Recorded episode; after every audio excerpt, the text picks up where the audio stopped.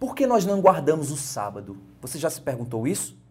Então vamos analisar um texto bíblico que pode nos dar uma luz para responder essa questão.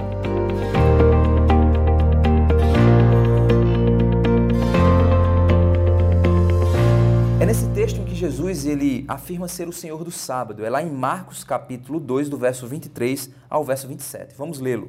Ao verso 28. Vamos lê-lo.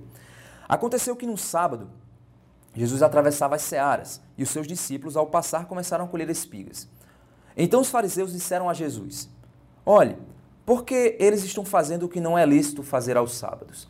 É interessante nós é, lembrarmos que os fariseus eles haviam catalogado 39 categorias de trabalhos que não deveriam ser feitos no sábado. Tudo isso ele se dava porque o povo tinha medo de quebrar a lei de Deus, porque ao quebrar a lei de Deus haveriam consequências legais diante disso. E para que o povo não quebrasse essas leis, os fariseus estabeleceram alguns princípios interpretando a lei para que o povo viesse a compreender de maneira mais prática a lei de Deus. E foi nisso que eles caíram em 39 categorias de trabalhos que não deveriam ser feitos no sábado. Dentre essas categorias, uma delas era exatamente isso, colher espigas. E é aqui onde Jesus, no verso 25, ele responde: Vocês nunca leram o que Davi fez quando se viu em necessidade e teve fome, ele e seus companheiros, como entrou na casa de Deus no tempo do sumo sacerdote Abiatar e comeu os pães da proposição, os quais só o sacerdote era lícito comer, e ainda deu esses pães aos seus companheiros?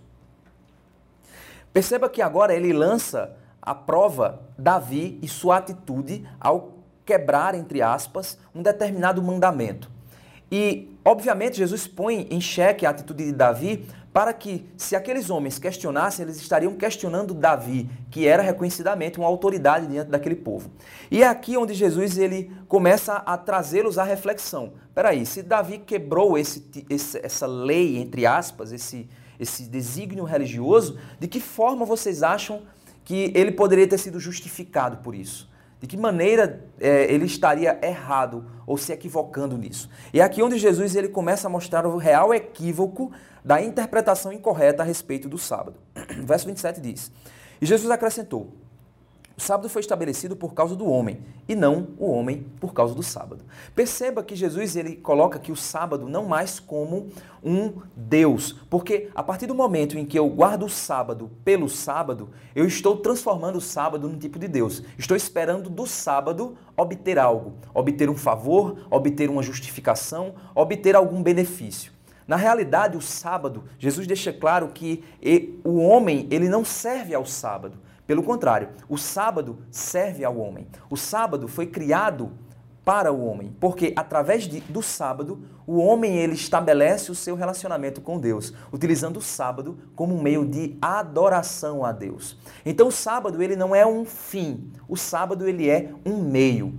E a partir daqui onde Jesus ele diz: Assim, o Filho do Homem é Senhor também do sábado. Por que Jesus é Senhor do sábado? Porque Jesus está acima do sábado. O sábado é um instrumento de Deus. O sábado é um momento onde você separa para adoração a Deus. O sábado ele não vale mais para nós hoje, mas o princípio do sábado sim.